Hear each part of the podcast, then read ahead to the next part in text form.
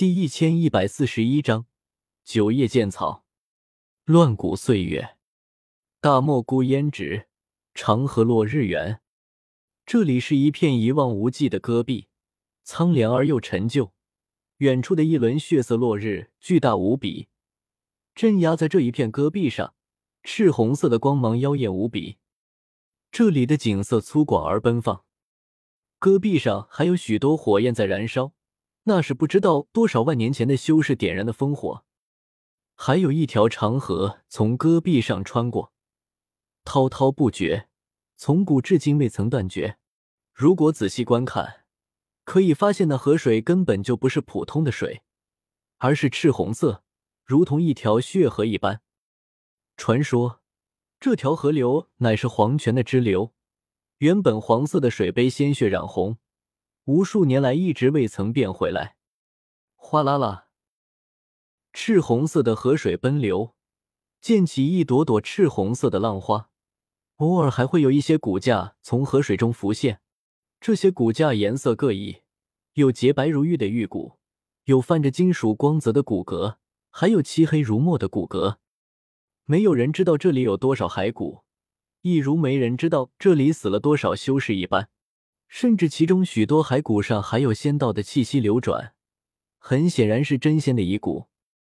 这里是九天十地和异域最大的战场，两界已经不知道在这里交手了几百万年，从仙古纪元就开始对立，一直战到了现在，甚至不乏仙王在此血战。不仅是那血河，还有那大片的戈壁滩，那上面也全是骸骨。甚至许多沙砾都是白骨化作灰尘之后形成的。呼！一阵狂风吹过，大片的沙砾被风吹出了一大片，露出了埋在地下的仙骨。即便数百万年过去，依旧有部分仙骨散发着莹莹光辉，气息不灭。不过这里的骨骼也大多是残骨，很难分辨出属于什么种族，属于什么部位。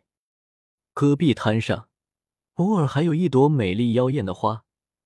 这种花生长在血腥味最浓的地方，这是地狱之花。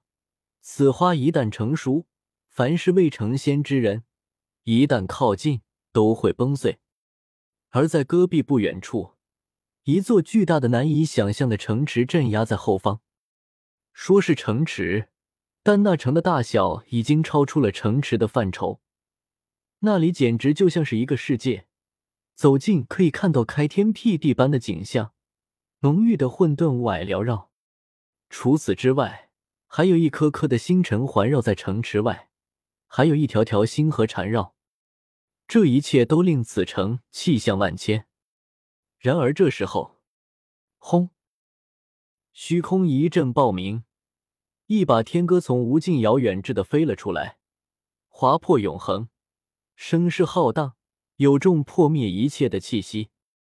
戈壁上，一株银色的草叶忽然伸展了身姿。它只是一株看起来非常普通的杂草，只有九片草叶，但这草叶翻转间，隐约间斩破天地的可怕剑意在汹涌。这一株草正是周通第一次释放出去的九叶剑草真命。翁龙，下一刻。忽然，九叶剑草真命的身影模糊了起来，一股岁月之力包裹在上面，令他的身形越发朦胧。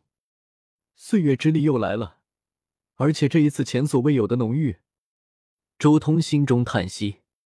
作为周通第一个释放出去的真命，自从仙古岁月以来，他就一直扎根于此。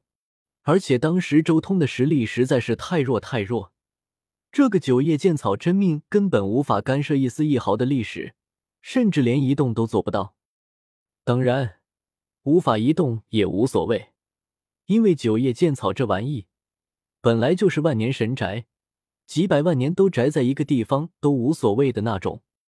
仙古末年的那一株九叶剑草，就是因为自己扎根了无数年的地方，无意间被好几个异域仙王路过，所以悲剧了。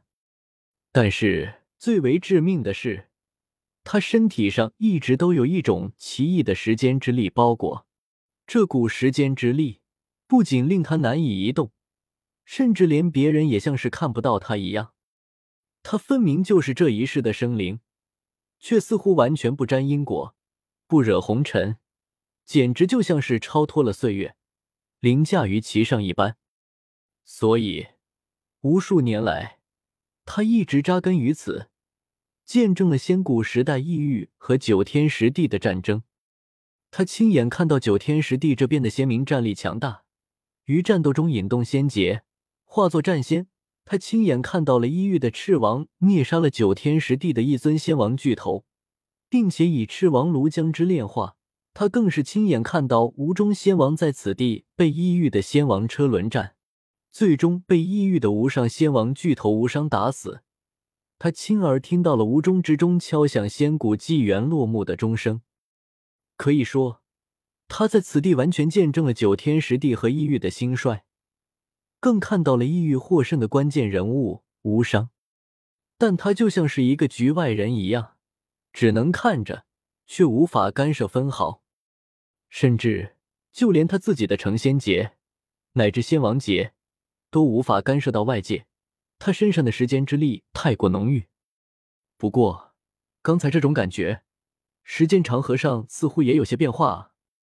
周通心中说道：“无数年来。”他一直被世间之力包裹，自然而然对时间法则有些极深的感悟。